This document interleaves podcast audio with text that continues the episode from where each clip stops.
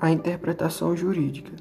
Segundo Norberto Bobbio, é uma atividade muito complexa, que pode ser concebida de diversos modos.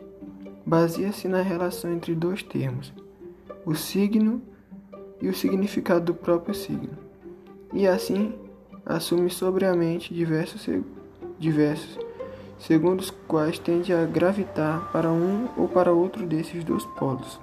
A interpretação pode ser ligada principalmente ao signo, enquanto tal atender a fazê-lo prevalecer sobre coi a coisa significada, ou ainda pode ser mais sensível à coisa significada e tender a fazê-la prevalecer sobre o signo puro.